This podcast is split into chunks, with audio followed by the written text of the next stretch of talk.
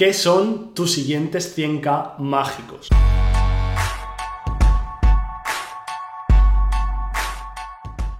¿Vale? Yo tengo una teoría y es que creo que las personas cuando se meten en el mundo de los negocios, lo primero que tienen que hacer es como probarse que pueden ganar dinero. Y esto es, yo creo que es así, es muy difícil pasar a los 100k mágicos directamente. Y es porque cuando empiezas no tienes seguridad, no tienes confianza en que realmente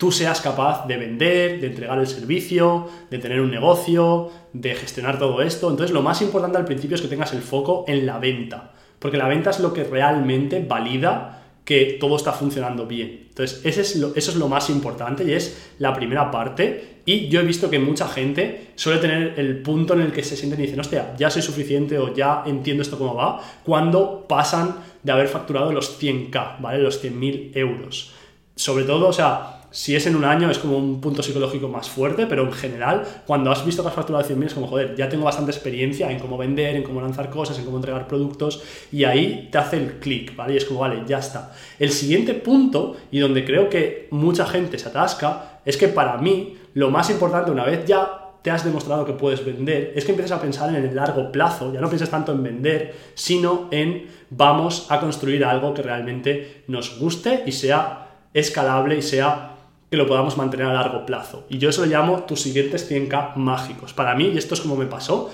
los primeros 100k más o menos que facturé fueron más de quiero probarme que puedo facturar, pero en el momento en el que ya me vi que podía hacerlo, realmente para mí fueron anuales, en el momento en el que ser los 100k al año, me di cuenta y dije, joder,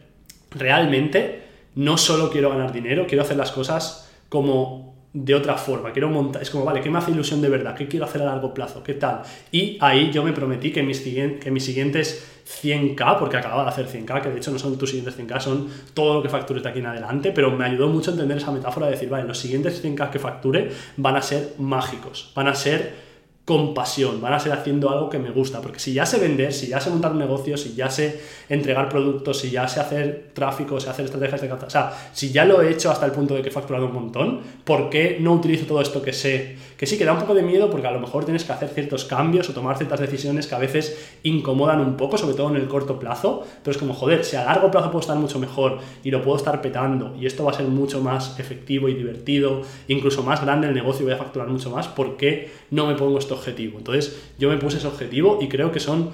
unos procesos por los que pasa la mayoría de la gente y a lo mejor te lo digo también para que veas si a lo mejor puede ser que mucha gente llega a los 100k y su alma le pides como venga ahora haz lo que te apasiona, atrévete y no son capaces de detectarlo, entonces te lo digo sobre todo por si te pasa esto para que lo detectes y si ya lo has detectado también escríbelo en los comentarios y a tope.